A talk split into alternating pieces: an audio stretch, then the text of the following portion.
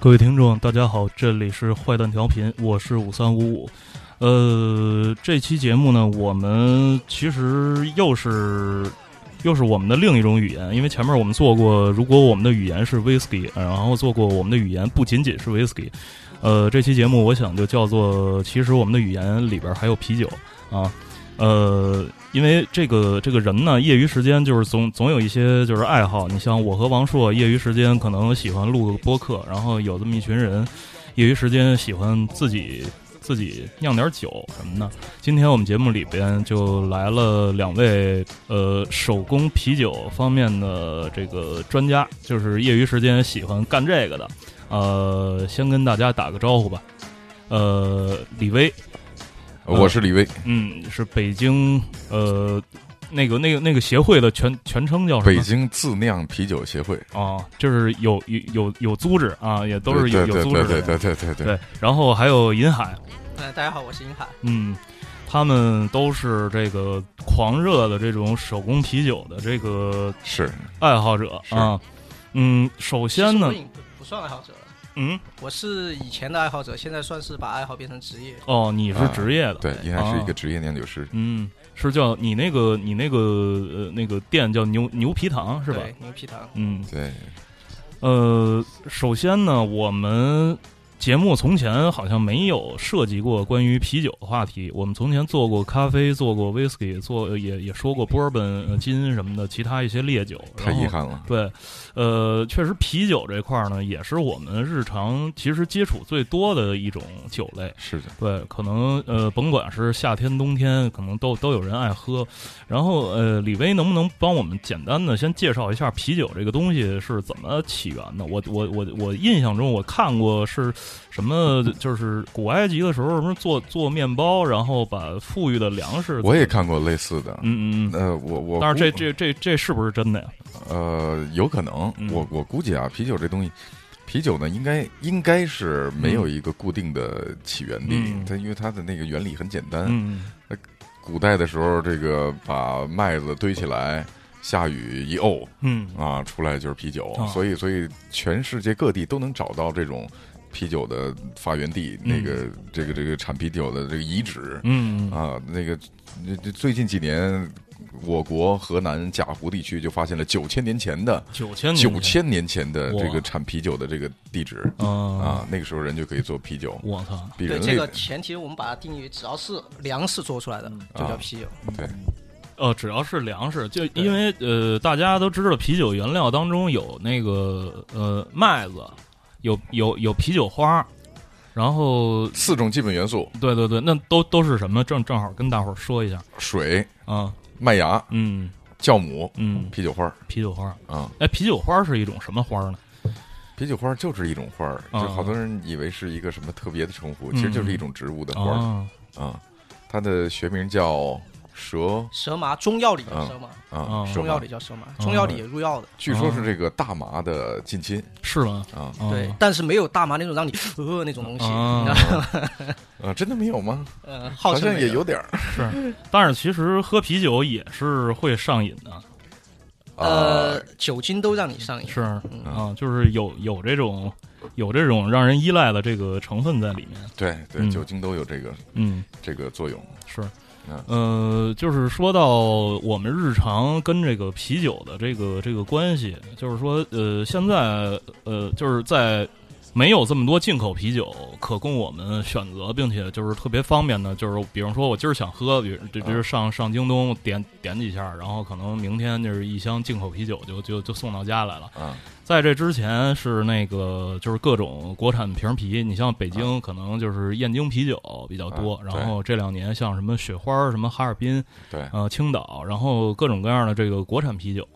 然后再就是呃，回到小时候呢，可能是那种散装散装啤酒，好多城市其实都都有，就是这个小孩都都有这种记忆。小时候，我们现在聊聊啤酒，其实是一个挺奇妙的话题，它是一个人人都接触，但是几乎没人懂的东西。嗯，在中国，嗯，人人都见过或者喝过啤酒，但是几乎没人知道什么是真正的啤酒。嗯嗯嗯。呃，这种几乎可能在至少在百分之九十五以上吧，我觉得。这种几乎在三年前几乎是百分之百，几乎是百分之百。现在这两年稍微有点发展，可能我们说百分之九十五、百分之九十八这样。对，就是我认为啊，从严格意义上讲，呃呃，中国人常喝的其实是一种啤酒替代品哦，因为它刚才说的四种基本元素，嗯，那中国的这些燕京、青岛这些工业啤酒是几乎不用到麦芽的哦，它用的是大米哦，或者加点玉米，然后用一点点麦芽，实际上它是一种。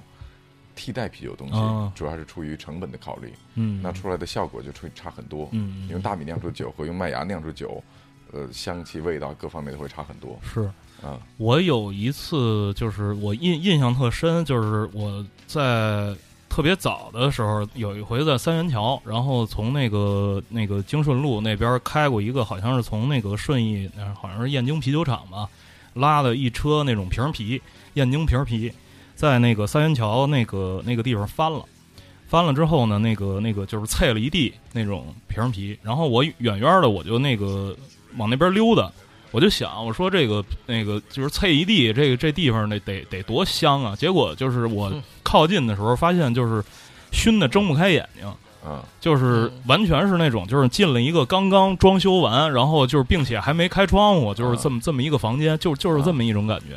啊，对，实际上真的啤酒应该是很香的。嗯，啊，它那种啤酒，刚才说那几个原料，不管是麦芽也好，啤酒花也好，酵母也好，嗯，那个这三个原料都可以产生很重的香味儿。嗯，但在我们这种国产啤酒里面，是因为原用料的问题、工艺的问题，它也不追求什么特殊的味道。嗯，所以说味道都很淡的。嗯，啤酒呢，应该是。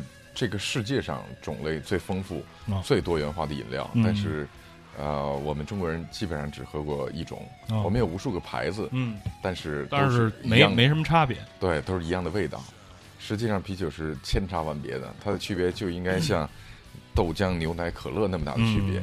从颜色、从味道、酸甜苦辣，什么样都有。啊，是，它是非常非常丰富的东西。嗯，那就是呃那个简单说说这个啤酒的分类吧。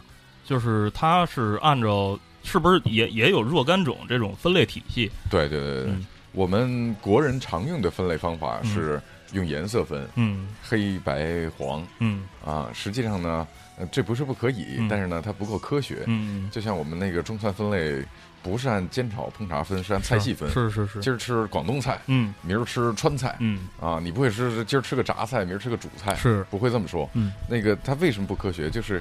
啤酒呢？如果你按科学的方法，就是主流的方法是按发酵方式分。啊，一种是拉格啤酒，一种是艾尔啤酒，嗯，就是高温高层发酵和低温低层发酵。这样分类呢，就是你喝一个种类的啤酒，你大概会知道它的味道，嗯，实际上颜色并不决定它的味道，嗯，而它的种类呢会大概指向那个味道，嗯，就像各个菜系一样，所以呢，它比颜色分类更科学一些，嗯，所以全世界啤酒可以分为。两大类，嗯，就是拉格啤酒和艾尔啤酒。拉格是那个 L A G E R，对对，那个对，哦，对，他们是是不是还还有念 lager 的？没有，就拉格，就是就是拉格是吧？它是它它是这样的，它就是说那个颜色那个东西，啤酒的颜色就只跟颜色有关，跟啤酒任何东西都没关系。哦，就你说一个啤酒是黑啤，那。只能说明它是黑的，跟它的任何指标就一点关系没有。啊，对，就是所以就只代表它一个色儿。对对对对，所以说完全没有意义。嗯，比如它的香气，嗯，它的是酸是甜，嗯啊，它是苦是辣，嗯，它酒精度多少，你凭颜色是看不出来的。嗯，所以呢，你选它的分类，你会知道这这类的啤酒你会喝到什么味道。嗯啊。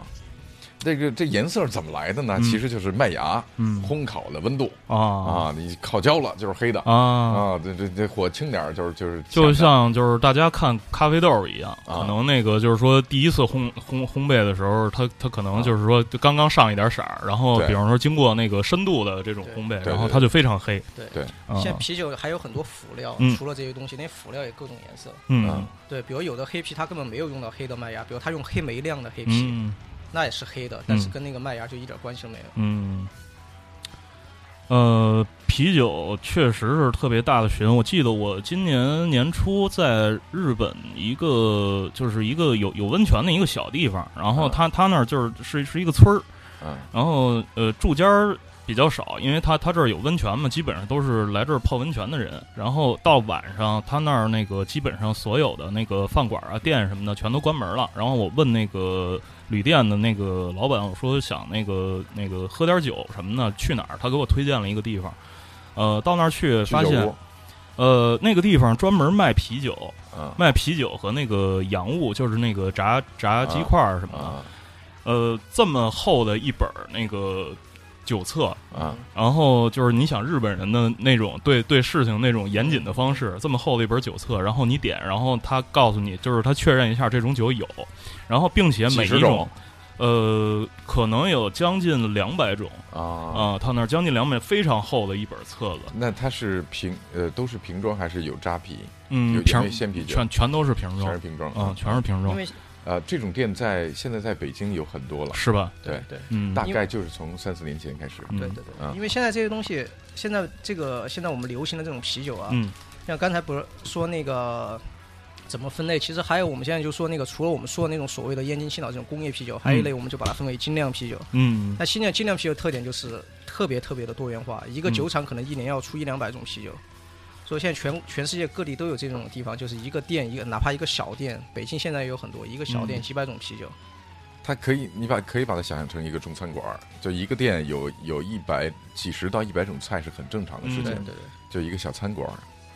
我觉得啤酒有有这么几个特性，嗯，就是第一个是它是可能是所有酒精饮料里面最随意的，嗯。当然，那个红酒啊，这个威士忌啊，白兰地啊，你你也可以随便的喝。但是我们经常会把它给它加一些讲究。嗯，你要在什么样场合，要什么样的配菜，要什么样的穿着，要要。但啤酒就是就是所有里面最。随便的，嗯，你可以在任何场合，正式场合也可以，嗯，然后这个市井街头也可以，嗯，啊，尤其是在就是大家聚会看球的时候，嗯，你你你这个你拿杯烈酒说很快就醉了，啤酒你可以一直喝下去，是是是，对，它是它是特别特别随性的，最随性的一个酒精饮料，嗯。啊，他不要求你任何，但他也可以装逼。哦，对对对对对对对，就比如在比利时，比利时最多两个店，一个巧克力店，一个啤酒店，就各种各样的包装，弄一木盒，看里边一个铁罐对对对啊，好几层，最后一小瓶啤酒对对。现在那个像那种法国、意大利有些好，就是所谓的精酿啤酒，你凭包装你根本看不出来那是啤酒还是什么高档的什么红酒，你根本看不出来，就是各种逼格做足了。是是，它确实这样，他上酒的时候会跟现在有的那种餐厅跟那种红酒是一模一样的，先拿个这样。跟个红酒一样，先哎，先生，你看一看，你是不是点了这个 九二年的这个啤酒？真是这样的，真是这样的。它有这种所谓的啤酒一种温体级的概念啊。然后我觉得它第二个特点呢，就是它和其他这些经典酒类的区别是什么呢？呃，这个这个。白酒，嗯，呃，红酒、威士忌、白兰地，这所有的经典酒类啊，嗯，他们首先决定于产地，嗯，出了茅台镇不会有茅台酒，啊，除了波尔多、勃艮第不会有那样的红酒，除了出了这个这个苏格兰不会有那 Scotch，Scotch 啊，那这这这个第二是决定于年份，今年的光照，嗯，气温，嗯，这个这个作物生长好坏，温湿度如何，嗯，决定这个酒的发酵程度，嗯嗯。啊，第三。才可能啊，到第三才决定于酿酒师的水平，因为千百年来，它的这个工艺非常稳定了。嗯，你你能改变东西很少。是，那啤酒呢？它就是一个决定于人的东西。嗯，你在世界各地，就是一个正常地区啊，你都可以找到这个正常物流地区，都可以找到好的麦芽，嗯，好的酒花，因为它世界流通的啊，明白啊。你你想的各种原材料，你都可以拿到。嗯，啊，然后它它的。那些东西因为很容易得到，嗯，所以它就决定你手艺的好坏，嗯，所以酿酒师基本上决定了一切，啊啊，这是它和其他酒的区别。它其实还还有个那个，就是说咱们那个啤酒本身的要求，就大部分跟那个红酒不一样。红酒你这个年份跟这个年份味道不一样，大家可以接受，觉得这该这样。嗯，但啤酒我要拿拿两瓶酒给你。然后味道不一样，可能特别不懂的人，绝大部分人百分之百的人就觉得不爽了，嗯，对吧？所以说酿酒师他是 他的工作就是，其实我的麦芽也也不一样的。我今年这个地方风水好，我可能麦芽要好点，不一样的。因为它毕竟毕毕竟是地里种出来的。对，然后所以说酿酒师的责任是根据你不管来什么原材料，我做这款酒，我就尽量把它做成一样的。嗯，就是这样的。嗯，就文化上的要求，要求一种连续性。对。另外第三个，我觉得啤酒特点，它是我觉得啊，也不一定准确，它是偏向年轻化的。嗯，就啤酒呢，它更多的是喝的是想法，嗯，喝的是你在啤酒里面注入的你这个酿酒师个人的东西，或者这个地域的东西，或者这个酒厂的一种文化在里面。嗯。啊，你可以把任意你想要的味道和想法，呃，添加或者制作出来，在啤酒里面。嗯，所以我们。在世界各地，就是大学城周边的啤酒是最发达的。嗯，它是一个充满活力的、充满创意的东西。年轻人比较喜欢。一般创所谓有创意的城市，一般就发展最快的。你看国外那个柏林、纽约，咱们中国现在是北京最好。一般都是文化产业最集中的地方，就发展最快的。是，对文化集中的地方、大学集中的地方、这种艺术区集中地方啊。对，在啤酒都非常发达。是这个，也是一种怎么说呢？也也是一种酒酒神酒酒神精神比较集中的一个一个地方。对，对对对对，就是说对生活的就是各种欣然接受啊，然后让大家能够举起杯来一块儿喝。但是我操，我觉得呃，从前从前上大学的时候，觉得喝啤酒其实挺费钱的。啊啊啊！挺费钱的。上大学是太能喝了，那是你太能喝了吧？中国啤酒多便宜！上大学那会儿，你是哪年上大学？我是九八年，九八那会儿还可以买到两块钱的吧？对啊，你在哪儿上大学？呃，上海。上海可能稍微贵点，也有三四块钱的啤酒。呃，不不不，就是说去，就是在酒吧或者说出去看演出什么的，就是就是觉得喝啤酒，因为呃。会喝很多，对对，喝的多，对，会喝很多。有的时候就是在里边一热了，就是拿那个东西，就是比方说解渴用，那咣咣咣，一会儿一瓶就没了，然后就还想喝。是啊，你知道我那个以前是不理解为什么人喝酒要去酒吧的，基本上是还就就最近三五年的事儿。这中国人为什么要去酒吧喝酒？你找个小饭馆，酒又便宜，想吃凉菜吃凉菜，想吃热菜吃热菜，干嘛要去酒吧？就。后来才觉得这个，嗯，就是酒吧的气氛和它，它全部都是为你喝酒准备的。对对对，对你你的侧重点到底是在酒还是在饭？对，而且酒吧它是不是该那么贵？嗯，那我们的酒吧的消费可能太高了，而且酒又不够好。对对对，啊，其实并不是，关键是酒不够好，但是，消费高点也没关系。对，嗯。并不是我们喜欢去饭馆，嗯，就是酒不够好，嗯，然后呢又又太贵，嗯，主要是这个原因。实际上你喝酒肯定是酒吧最舒服，嗯。对，呃，因为呃，我不知道啊，啤酒的界定，呃，啤酒它的界定是什么呢？就是是它的工艺，还是就比方说它有没有度数上的，就是酒精度方面的这个这个界定，还有这个麦芽什么麦芽浓度这种这种界定。比方说叫那个呃，bourbon，bourbon 它是那个超过，就是它原料里边超过百分之五十那个玉米，然后这个这种威士忌才才能叫 bourbon。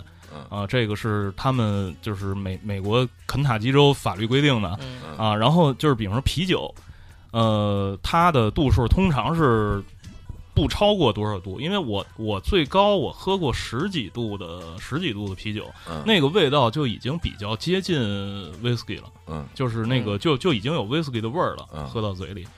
呃，这方面能不能啤酒给我们讲？酒本身没有任何界定的，嗯，你爱爱怎么玩怎么玩，爱咋玩咋玩。嗯，啤酒度数也是，就看你怎么定义。你如果天然发酵的话，就是就靠酵母去发酵，嗯，最多咱们就发到二十多度，嗯，二十多度的啤酒，那世界上现在最高的。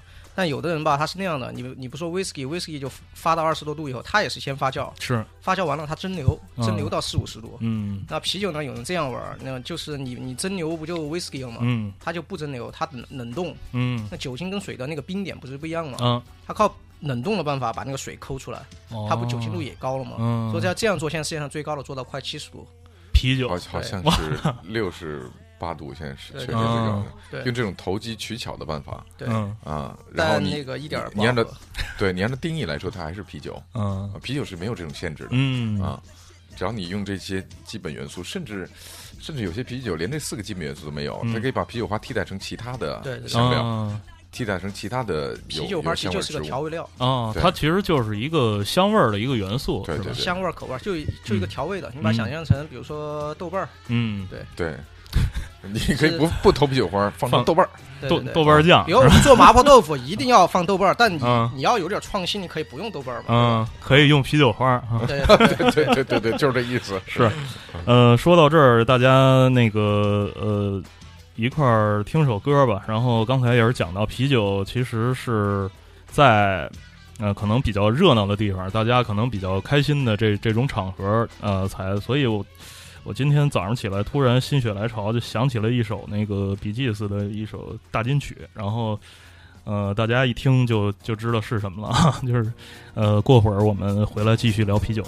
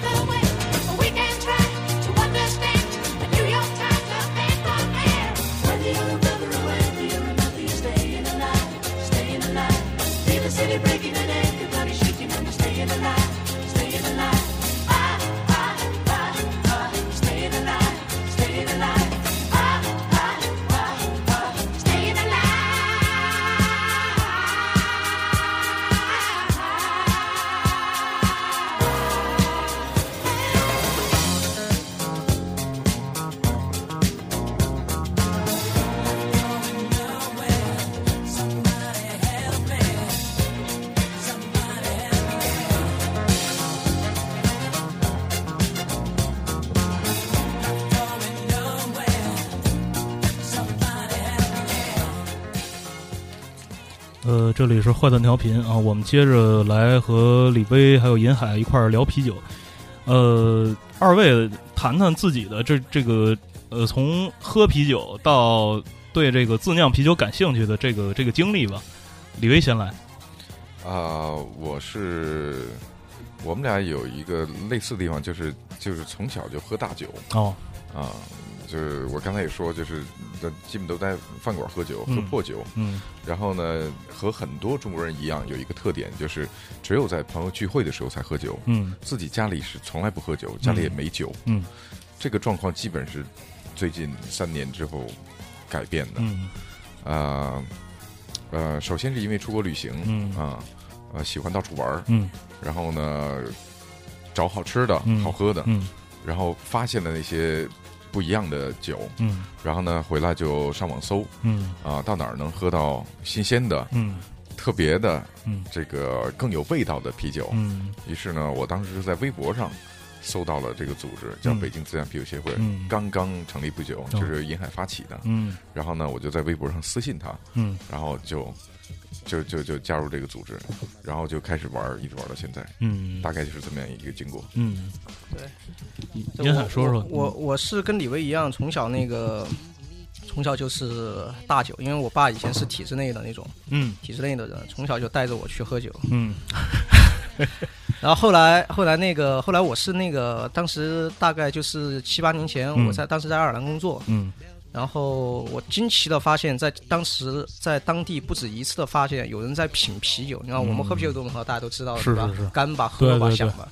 我看有人像那个品红酒一样在那品啤酒，而且很自然的那种，就坐在坐在酒吧，很自然的在那样。嗯。当时就产生兴趣了。然后后来呢，真是机缘巧合，我后来发现我邻居当时住在我的邻居是一个就是在家里爱好酿啤酒的人。嗯。那他。带着我玩了一次，然后后来回国，但是回国还不行。当时零六、零七、零八年那个时候，国内就你就算自己想玩，第一没有酒，第二也不可能买得着原料。嗯。然后到了一一年，一一年底、一二年初的时候。到北京来一帮美国人，因为这个这个整个加量加量啤酒也好，精酿啤酒也好，其实是美国人三十年前发起的，说美国特别流行。哦，然后一一年底、一二年初的时候呢，然后北京出来一帮美国人，大概有个十个左右的美国人，说：“哎，我们北京有没有人玩啤酒？我们一块玩一下。”然后就在那个时候，我们就开始做了一个所谓的北京质量啤酒协会，有有有一帮是外国人啊，后来就有一帮是中国人，我们一块就。教大家酿啤酒，教大家怎么喝啤酒，教大家所有精酿啤酒的知识。嗯，对。然后后来玩玩玩玩多了，就玩玩玩玩玩 玩成职业的了。因为自己酿酒这个事儿，让人觉得听上去有点儿挺挺挺嬉皮的这种感觉，就是自己就是一切全全都自自己造啊，好好生活自己造啊。我我我相信很多人就是喜欢看英剧美剧的人，可能会在。电视剧里面会会看到相关的内容，嗯，比如我不知道你看不看那个《Breaking Bad》绝命毒师，嗯，里边嗯。里边就有这个情节，就是他那个就北方话叫连襟儿，嗯，就是他那个媳妇儿的妹妹的老公就那警探，嗯。啊，就是就是一个酿酒爱好者，家里车库一大片，嗯，然后有一集那个特别惊险的情节，就是这正值那个追追查凶犯的夜里砰砰砰。感觉像枪响，其实是车库里边那酒 酒帽喷开了。对，有好多电视剧里面会有这样情节。其实它是在欧美已经比较流行的一种生活方式。生活方式就像烘焙啊，嗯，就像自己烘烤咖啡豆，对，磨咖啡，对对对对对，差不多的啊。包括自己种点儿啊能抽的东西什么的。对对对对。而从这个消费量来讲，我相信它未来的这个这个人群会比大多，因为喝啤酒的人比。那那些人群更大嘛？对，而且啤酒你一次可以喝 N 杯，你喝咖啡也就对吧？一两杯是。对，然后那个就最近我那个在在在我们那官微里面常写写了两遍，就是那个 这个这个在美国有多热啊？嗯，一个是去年二零一三年，嗯，今年统计数据还没出来。二零一三年我看那个美国酿酒者协会的官方统计数字有三百九十多家啊。精酿酒厂开张。啊，呃，其中只有一家是工业酒厂，嗯，它要需要符合几个标准，你要产量在多少桶以下，啊，啊，你也不能有大型的这个这个明白。商业公司啤酒公司控股，嗯，然后你还得有这个这个这个个性的主打产品，是是就符合这几项标准的有三百九十多家，在英国有一百九十七家，嗯，然后二零一二年这个奥巴马总统在连任竞选期间，嗯，自掏腰包买了一个。酿酒设备在白宫里酿酒，成为有史以来第一个酿酒的总统。啊，然后居然有一点三万人，第一个在白宫酿酒的总统。对，第一个在白宫酿酒总统。美国那个开国那个华盛顿，他就是著名的加酿爱好啤酒爱好者。哦，哦，从那个那那个时候就开始了，就是从一七一七几几年的时候。那个时候啤酒在几百年前就是欧洲那种家庭妇女自己在家里酿点给老公喝的，嗯，就跟中国那个自己做米酒一样，其实是是是，所以它并没有那么的难和复杂，嗯。啊。是因为呃，其实我觉得啤酒这个东西在中国，其实还是跟中国人喝酒的这个习惯有关系。因为中国人好像就是呃，必须得吃饭的时候是啊，吃饭的时候佐餐，然后那个就是喝喝一些酒，甭管是啤酒、白酒什么的。是有这样有这样一个数据显示啊，就是这个呃，我们的人均的这个啤酒酒精消费量，嗯。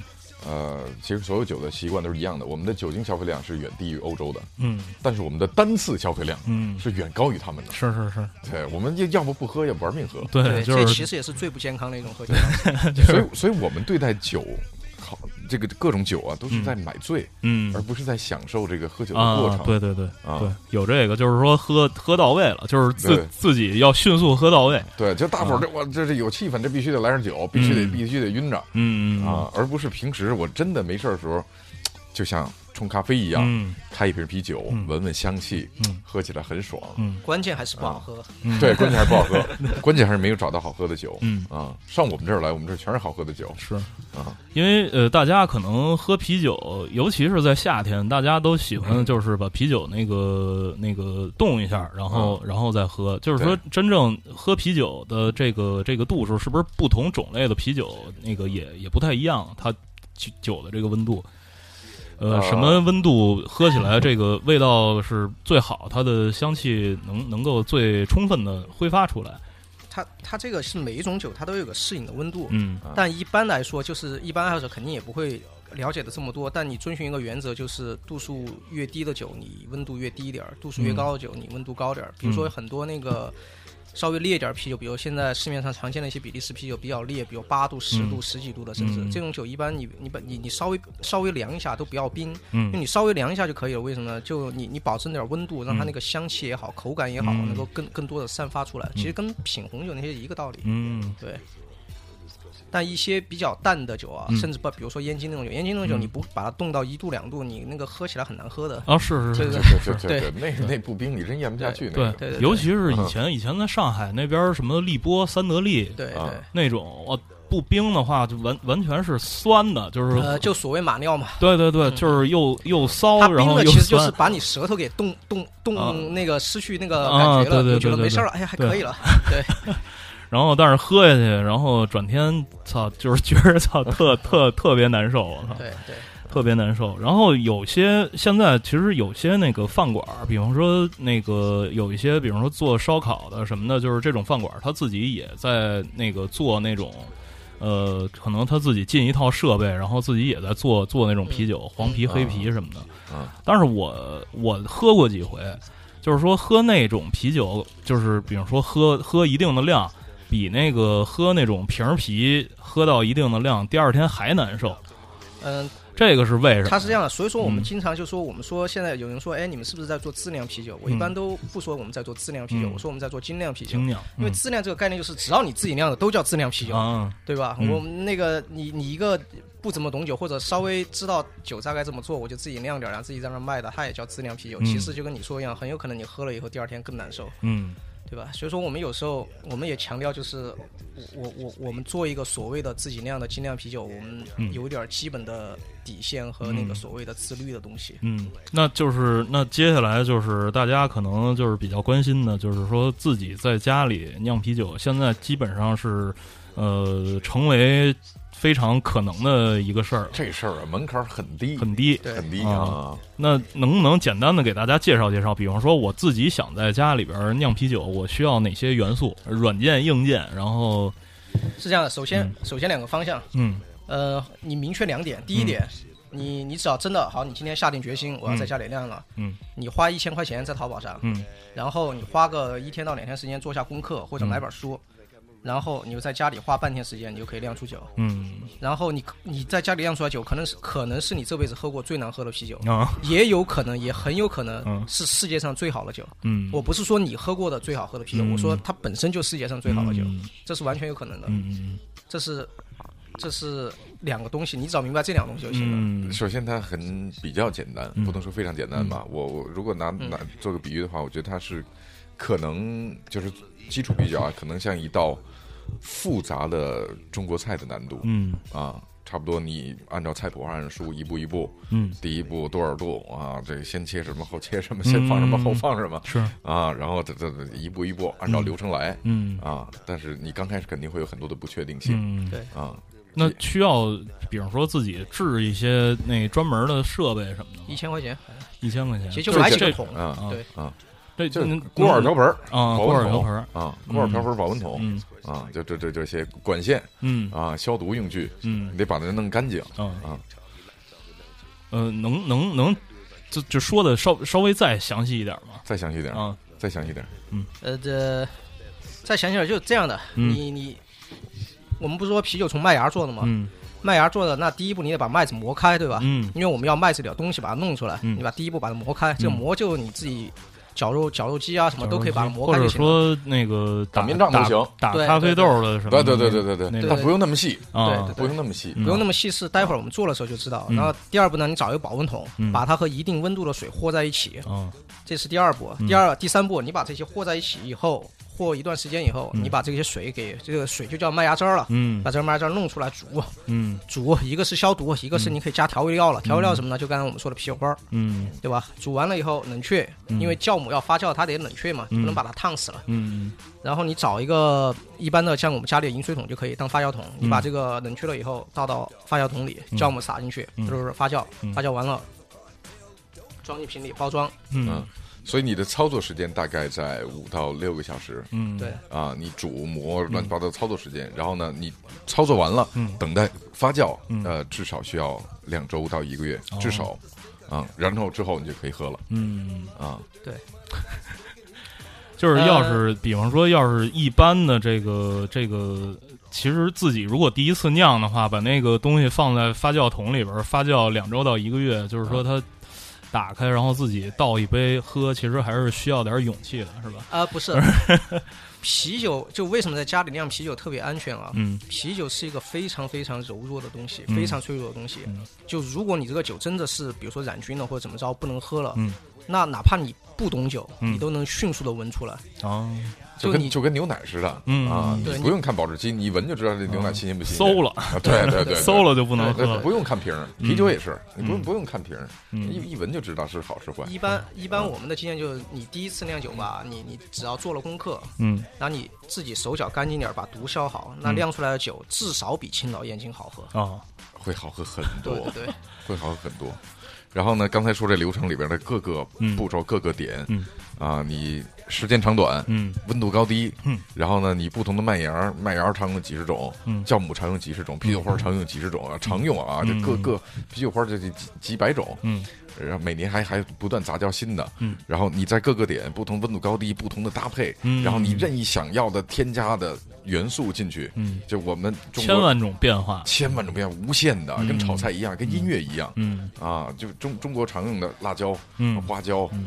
啊，这这这这这这茶叶，嗯。啊，各种水果，嗯。李威同学人生第一桶酒就是榴莲啤酒，榴莲啤酒，对对，什么味儿？李威同学第一第一部作品也是成名作，对对，勇夺去年嘉酿啤酒节最受欢迎奖。那榴莲味儿重吗？那个啊，挺重的，挺重的，挺重的。然后这个你自己设计的，嗯，对对对对，有点像臭豆腐，北京臭豆腐的感觉，就是闻着和喝着不是一种感觉。嗯。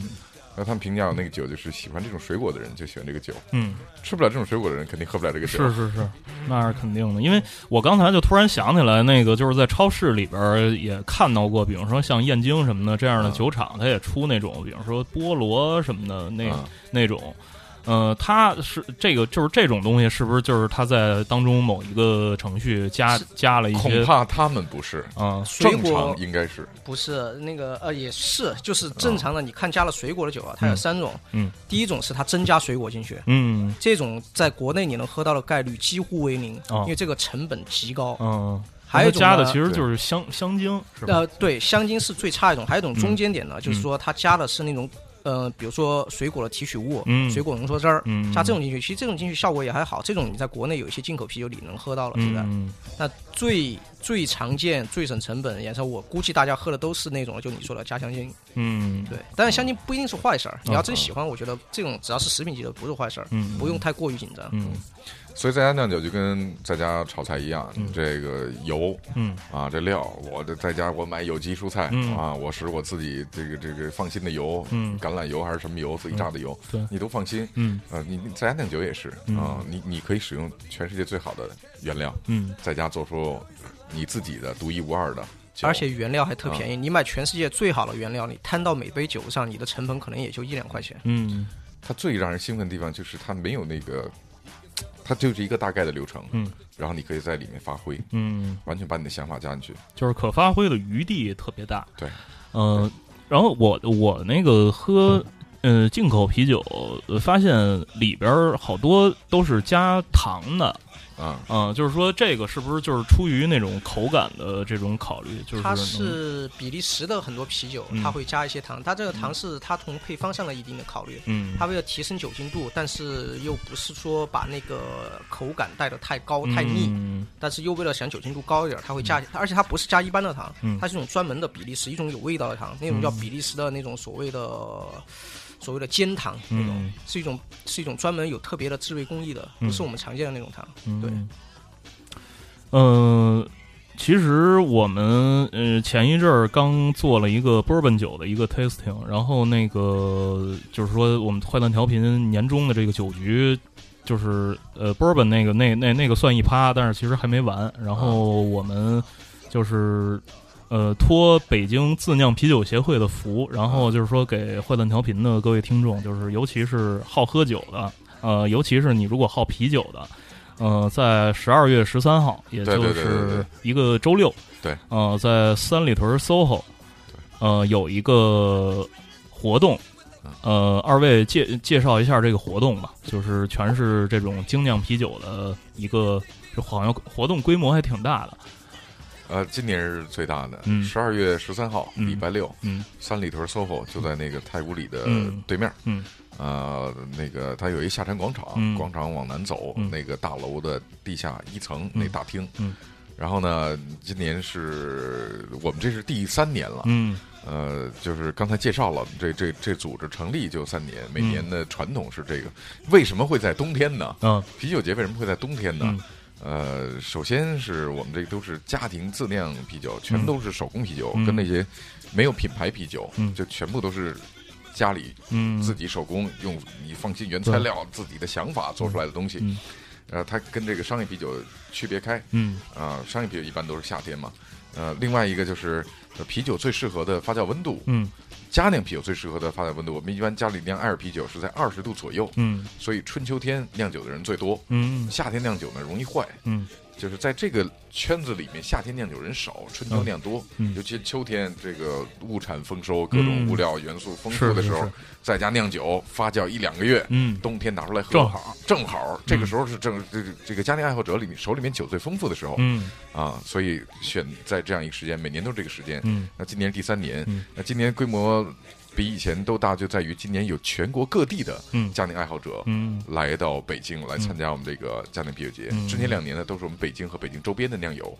今年我们对全国都发出了邀请。嗯。那全国也基本上这两年比较呃文化稍微发达一点的地区，也都开始有这种组织，比如上海、南京，呃，这个东北也有，啊，还有广东，还有河北。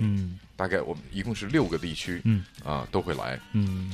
呃，然后同时，这个不光有啤酒，还有很多各种的手工的餐饮摊位，就是奶酪，嗯。呃咖啡，嗯。烘焙，就类似理念的。当然还有配啤酒的炸鸡汉堡，这是这是必须有，嗯。啊，同时呢还有几支不错的乐队，嗯。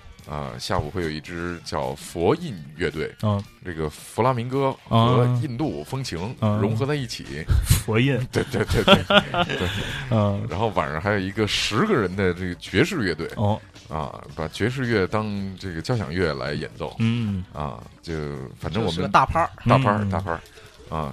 你爱喝不爱喝啤酒？反正我们这儿什么都有。嗯，是以啤酒为主题的一次聚会。嗯啊，现场其实也是那种那个就是摊位式的，摊位式的，摊位式的，摊位式的。嗯，就是说在那儿你可以尝尝到可能就是来自六个。中国六个地区的就是来的这种佳酿啤酒爱好者，对，呃，他们做做出来的作品，对对对，啊，就是都是独一无二的，在其他地方现场还有个展示的，就你想看一看家里怎么酿酒，你也可以。对对对，现在会有家酿展示，然后告诉你怎么入门，嗯。啊，其实门槛很低，如果你你想的话，啊是可以的。嗯，现在很多人玩烘焙嘛，嗯，都是类似的，嗯嗯，然后我估计现场应该会有超过一百种啤酒吧，嗯。啊。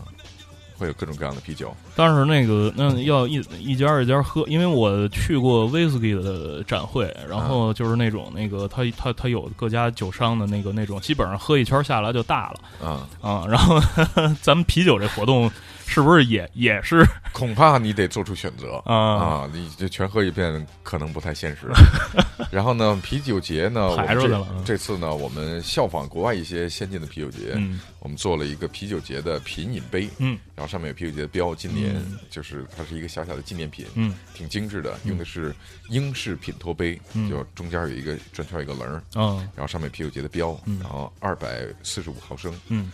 然后你可以选择买一杯还是半杯，本身那杯就小，嗯，就这么小杯。然后你可以选买一杯还是半杯，这样你可以尝很多种。嗯。然后呢，我们现场不流通那个一次性的杯子，嗯，大家都是门票，就这个小杯子。OK。然后，然后我们这次还这个做了一些手工产品，嗯，就是这个杯套，哦，套。套在这个杯子上，然后挂在脖子上。嗯，是上次那个张琪给给给我看了一下，对那个那个照片我觉得这挺神的。是，这可能是常玩的人才会，嗯，常常参加这种大趴或啤酒节的人才会这就属于对，就是属于那种就是兜里揣副牌的感觉。对对对，你知道这个啤酒节它跟那个餐馆不一样，跟酒吧不一样。你你你你你你可能有座位啊，但很少。嗯啊，你主要时间是站着，大家聊天一群人这这这样。对，所以呢，你要想。手里拿着东西，嗯，想买点吃的，嗯，想那什么，你这酒杯没地儿放，是是，没座位，对，座位很少，嗯。啊，这往这一挎，嗯，跟脖子上挂一顶似的，对对对，这太太体贴了，这个 我觉得是解放解放双手的一个妙方，嗯，就是大家可以在那儿站着，手里边，比方说跟呃。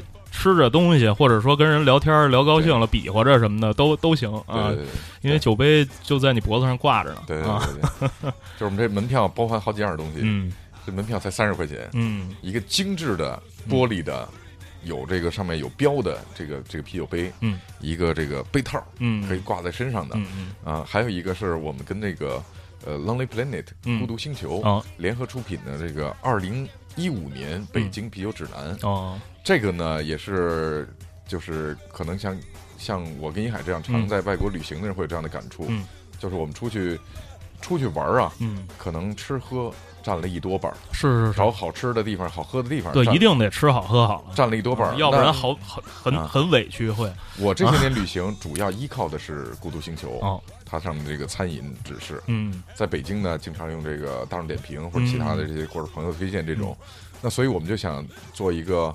给在北京生活和来北京旅行的爱好啤酒的外国人或外地人，一个权威的，我们自认为权威的，告诉你哪儿能喝到好啤酒的地方。嗯，那我们呢，自认为是国内最权威的这个，呃。精酿啤酒机构，嗯，呃，这个孤独星球呢是全世界最受欢迎的这个作图指南机构，是是是。那我们来出这个标准，嗯，他们来制图，嗯，然后呢，这个图做的非常精致，一个折叠的一个，你可以插在钱包里面，嗯，大概有这个 iPhone 这么大，嗯，把它打开，嗯，是一个很精致的地图，上面有坐标，嗯，然后呢有一些图标。呃，这个上面指示的是什么呢？指示的是店名、嗯，位置、电话、电话啊，有餐没餐？有些酒吧是没有餐的，只有酒。有餐没餐？有没有呃，就是有些啤酒店有没有酒头？也就是说，它有没有鲜鲜啤酒？啊，然后呢，有没有瓶装外卖？嗯，啊，一些指标。还有呢，就是是不是会员可以打折？大概有这四个指标，都在小图标在后面标着，一目了然。嗯，啊，这是随门票赠送的。嗯。每张门票送一个，然后最后一个就是，就是一个这个投票卡。嗯，啊，你现场有很多的加点啤酒，然后你投出你喜欢那个，最后我们会给大家发个奖。嗯，啊。三十块钱包含四样东西，太值了！真的吗？这是在哪儿啊？嗯，那个银银海的牛皮糖，你是是不是也也有实体的实体店？对对对，是吧？我们就在那个护国寺和护国寺是我们就是去年开的，然后是护国寺街里面。对对对，比较大。然后在那个就我们这个啤酒节会场的旁边，有我们就是下周嗯要开的一个一个专门卖扎啤的地方。哦，对。是那种站着喝的吗？还是就是坐着站着都可以？是因为那个呃，去年去了一趟英国，然后发现那边的那个啤酒吧就基本上全是站着，全是那种坐着的，站着好聊天儿，对对对，好搭讪，对对，容易被人搭讪。我我回头我找了一下那个有没有座，反正也有桌子椅子。我发现就是有几个残疾人坐坐在那儿，就旁边那个拐什么的，就 就全在我一下就不好意思坐了。因为人去酒吧就是为了交流的，嗯，是是是，而且你白天我觉得。绝大多数人现在干体力活的人很少，绝大绝大多数时间你都是对坐着坐着啊。对，到酒吧其实站着还是挺放松的。嗯嗯，咱们呃十三号这个活动是从几点开始？几点开始到几点结束？中午的十一点到晚上十点。嗯，就是你可以。啊，估计在那吃两顿饭的人不多啊，但是你可以，嗯，你可以。我们现在现场会有很多的小吃，呃，包括主食、汉堡啊、煎饼摊位啊。哎，基本上就是大半天的时间，嗯，十一个小时，嗯，十一个小时。对，如果乐队特别受欢迎，可能还会延长一点啊。是，哎，那说到这儿，我我我我问题又来了，那个 就是。配啤酒，配啤酒，那个为什么就是现现在，比方说配配啤酒有有这么几种常见的选择，呃，有的是就是比方说炸炸鸡块、炸鸡块、薯条这样的东西，然后有的呢是坚果，啊，呃，那那种东西，就是说为什么就是这这种东西是比较常见的那种搭配啤酒的这个这个炸鸡那个。全是电视剧搞的，其实电视剧以前并没有。而且你想炸鸡这种特别油腻、特别这种这种东西，它其实就是还你还不能喝太有味道的啤酒。嗯，就其实我觉得炸鸡吧，你就来个冰冻的燕京，挺好喝的。嗯，它是这样。嗯，我觉得啤酒啊，就是你可以想想它这个特点，就是它特别解渴。嗯。所以你要吃点这个重口味的东西呢，好像配烈酒好像不太合适。嗯，啊，你吃点这个麻辣的，嗯，啊，吃点这这这这这个味道重的。但啤酒呢，它又比较占地儿，所以你要吃这个这个体积太大的东西，对对。所以下酒的东西其实差不多，我觉得。对这个以后吧，就咱们北京要喜欢啤酒的人越来越多了。啤酒的北京的啤酒种类肯定也会越来越多，然后到时候你就有各种各样的，比如说就我们刚才讲啤酒的酸甜苦辣什么味儿都有，嗯，然后有很其实有很多很多十几度十几度的啤酒，你可以慢慢喝慢慢品，然后配各种不同的东西，嗯嗯，对吧？比如说有一些红酒特别。特别能配的东西，然后啤酒，啤酒有大类，就那种啤酒就是酸的，嗯，对，它不是酵母做，它是细菌做的，它酸的。那这这种这种红酒呢，很多红酒能配的东西，那啤酒在这种场合也可以进去。啊。是，主要是看这个味道，对。味道上的一种搭配。啤酒就是它的那个变化太多。嗯，你刚说 bourbon 那个这个这个肯塔基公司，嗯，他们就专门出产这个很有名的橡木桶啤酒。肯就叫肯塔基啤酒，很多种类，橡木桶陈酿，是咖啡味儿的，各种各种味道的，各种发酵方式的都有，啊，然后里面就是把啤酒放在酿过威士忌的有历史的这个桶里面，然后去发酵，然后出来之后，它就它它那个简直就运气运气太好了，那个酒厂，嗯，因为波本桶是只能用一次嘛，嗯，所以用完不就没用了吗？是是，那有拿给那个啤酒厂，捡漏捡漏，对对，嗯。就是很大的卖点。是，然后现在有些餐厅，呃，国内可能还没有，在国外的餐厅就是专门针对啤酒出菜单儿，嗯。啊，这款啤酒配什么菜单，标标的非常明确，嗯。啊，呃，应该用不了多久，国内也会有这样的餐厅，嗯。嗯，这个是非常好的一种，就是。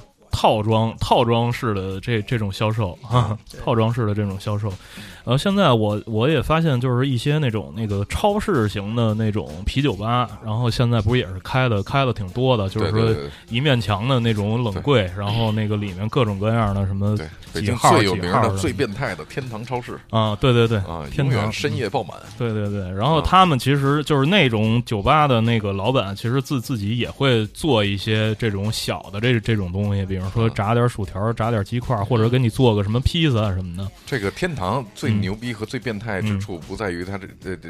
首先，很多喝啤酒人应该都知道啊，它这个几乎是比淘宝嗯贵几块钱，是它加两三块，加五块啊，就就就卖了。亡命徒，对，真他妈比超市还便宜。嗯啊，这是简直是这让人崩溃的价格。对对对对，而且它在三里屯儿，嗯，隔壁卖六十，我我卖十五，太孙子了，就这样啊。然后它另外一个变态地方。就是它这个融合的非常好，嗯，呃，猪肉大葱饺子，嗯，烤大腰子，嗯，配 配各种精酿啤酒啊，相当过瘾，嗯，这肯定，我觉得，我认为啊，绝对是国内餐饮的趋势，嗯，为什么这么说呢？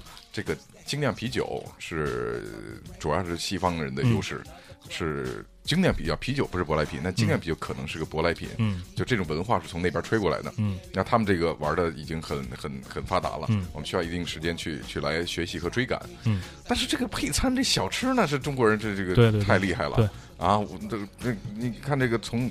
欧洲从西头走到东头，对 对。对啊，就那几样，永远是那披萨那个菜单十几种，十几种不错了。咱们这随便一小饭馆上百种很轻松嘛，是是是，各种下酒菜，对对。对，这是我们的长项。玩吃的是玩不过中国人的，对对对，嗯。呃，那咱们再回到这个这次就是十二月十三号的这这次聚会上啊，然后那个这次也是特别给坏蛋调频的听众争取了二十个免费的参与这个这次活动的名额。对，然后之前也没跟李维商量啊，也也没没跟二位商量，然后我就那个做主了，这这这事儿就这么着了。大家怎么获取这个这这二十个名额呢？刚才就是录节目开始之前，我们大概沟通了一下，啊，就是说那个让大家呃去找到呃并关注。呃，北京自酿啤酒协会的这个微信订阅号啊是啊，然后咱们的那个就叫北京自酿啤酒，就叫北京自酿啤酒啊，就是查找公众号里边就是搜“北京自酿啤酒”六个字儿，对，六个字儿就能找出来他们的微信订阅号是啊，关注一下，关注一下呢。然后，如果你是坏蛋调频的听众，你想那个获取这个免费参加十二月十三号这次活动的这个名额，你就可以呃。在里边打啊坏蛋调频，呃，然后打上你自己的名字，然后再打上你自己的手机号，嗯。啊，然后这样的话，你就能那个就是呃申请啊，然后呃申请的前二十个人，对对啊，申请的前二十个人，然后会有那个呃后台工作人员啊回复说恭喜你，你这个获得了，然后你什么什么时间你去三里屯 SOHO。呃，就可以了。然后这个呃，我我因为现在我也没把握，就是说那个有多少人会去报名啊？呃，也许没几个，然后也许会很多。然后这个就是呃，全当就是 换蛋调频给这个。呃，自酿啤酒协会的一个惊惊喜吧？呃，没没问题，没问题，非常感谢，非常感谢帮我们做这个小小的广告。是那个那个，我我我我我们那个也也不是非常严格，我我保证至少二十个。嗯嗯啊，大家踊跃的话，没准再超点儿啊啊是。然后那个这这这个微信号是六个字儿，北京自酿啤酒，英文字母也是六个，可能更简便一点，B J B R E W，嗯，就北京 Brew。B J B R E W，嗯，六个字母，嗯。啊，brew 这个词儿是酿造的意思，酿造的意思，对，B J 好像主要就是指啤酒，咖啡也是 brew 啊，咖啡也是 brew 啊。行，那我们这次节目就先到这儿，然后希望在十二月十三号这个三里屯 SOHO，就是北京自酿啤酒协会，然后组织的这次 party 上有音乐，有啤酒。有有一百多种啤酒，然后现场还有小吃，还有能挂在脖子上的杯子，对对对对啊，还有北京装逼利器，对 装逼利器，还有北北京这个啤酒地图啊，对对自酿啤酒地图，我们和孤独星球联合出品，对对对，还有还有好多好多的，就是爱好啤酒的朋友啊，可以在那儿一块儿喝酒，一块儿交流啊，希望在现场能见到大家，嗯。那我们最后再放一首歌。刚才提到了一个所谓的什么酒神精神，然后我又想到了一个前南斯拉夫的导演叫埃米尔库斯图里卡，啊，然后那个最后我们就来呃听一个，就是库斯图里卡九八年电影那个叫《黑猫白猫》。啊，然后里面有有一个，因为库斯图里卡电影有一个特征，它就是一个完全的那种狂欢，就是不管了，我今儿个我喝，我我我我今儿个我喝到死，明明天怎么着我就不管了，啊，我觉得喝喝酒有的时候需要慢品，有的时候就需要点这种迅速奔着奔着到位的这种劲儿。是是，我我有一句话不知道合不合适，那个。呃，想特别感谢一下我们这个啤酒节的赞助商，因为这是一个公益活动，嗯嗯，大家都是家庭爱好者，并不像那些啤酒节卖摊位的，嗯，呃，这是一个非盈利的公益组织，嗯，那这次的那个掏钱的独家赞助商是就是孤独星球 Lonely Planet，哦，啊，呃，感感谢他们来支持我们这个活动，是。希望大家出国旅行的时候，反正我本人是拿他们找吃的找酒吧还是挺靠谱的，对对对，因为完全是一种非功利的那。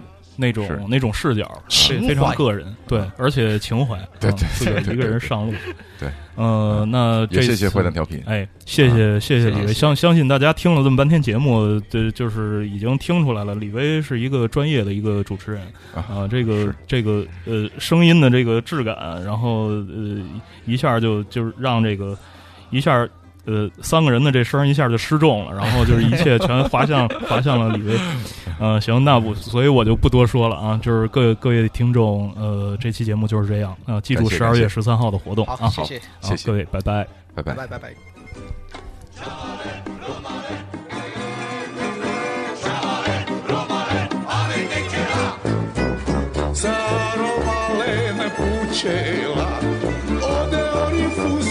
σου δέλα, δέλα δέλα σαν τσάρλε, βούβα μαρού βοηθέ αρέσε, πέιρο μάλενα σούνε, ετσαόρεν κουγλέ σου κάρεν, život osiringi špilu,